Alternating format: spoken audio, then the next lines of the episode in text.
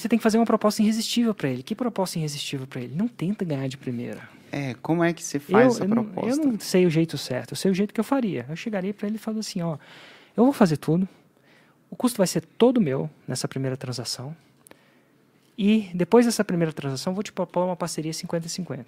E o lucro no primeiro lançamento é todo seu. Então o custo é todo meu, o trabalho é todo meu e o lucro é todo seu.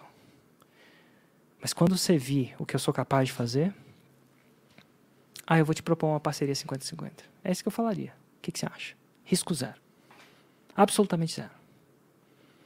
Porque eu não quero fazer essa proposta antes de mostrar resultado. Pô, e, meu, cara se, se tem. você não gerar o resultado para ele, será que você merece a parceria dele? Então, eu, eu acho que não. Eu acho que eu não mereceria. E aí, o que, que eu faço? Testo para outro. Faço com outro. Faço com outro. Faço com outro. Se eu fizer isso com várias pessoas, o que, que vai acontecer? Eventualmente eu vou fazer um 6 em 7. A prática, quilometragem em lançamento. E agora é o seguinte: quando eu fizer o 6 em 7, eles vão correr atrás de mim. Eles vão correr atrás de mim. Porque eu sei fazer o 6 em 7. Quando você faz um 6 em 7, você não corre atrás de cliente.